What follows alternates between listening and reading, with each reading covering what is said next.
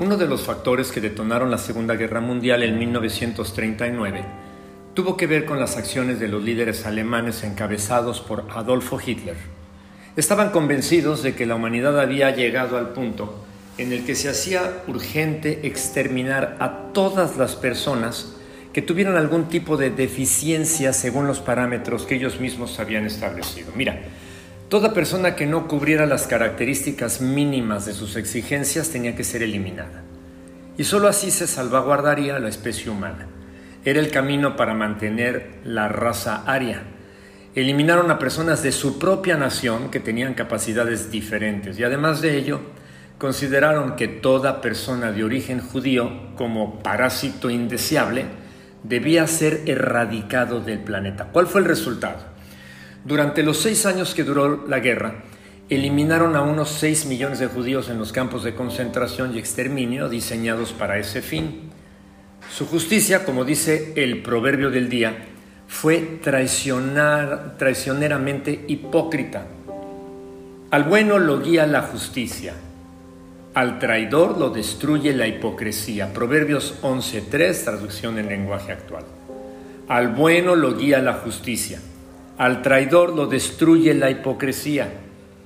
¿Por qué digo que la justicia los alcanzó?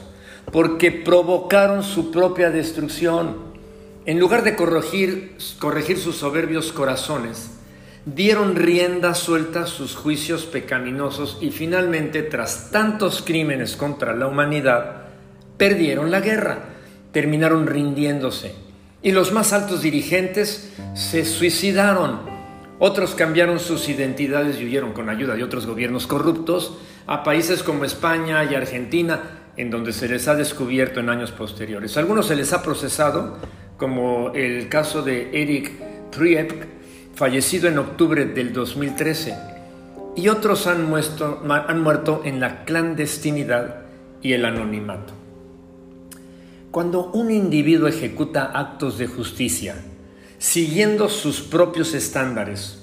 Sus actos acaban por mostrar que en el fondo no se trata de otra cosa, sino de actos de injusticia y de autotraición, actos que acaban consigo mismo, como sucedió con el poderío nazi de los alemanes. De la historia podemos aprender muchas lecciones. Hoy nos limitaremos a enfocar la atención en nuestros corazones, para que, dejando toda hipocresía, procuremos poner nuestros ojos en el único bueno que obra justicia y en cuyas manos están nuestras decisiones. Él es Cristo Jesús. Justo y santo Dios, te ruego en el nombre de Jesús que me ayudes a descansar en tus actos de justicia a mi favor. Ayúdame a abandonar mis propios actos de justicia y a volverme a ti sin hipocresías en el corazón. En el nombre de Cristo lo ruego. Amén.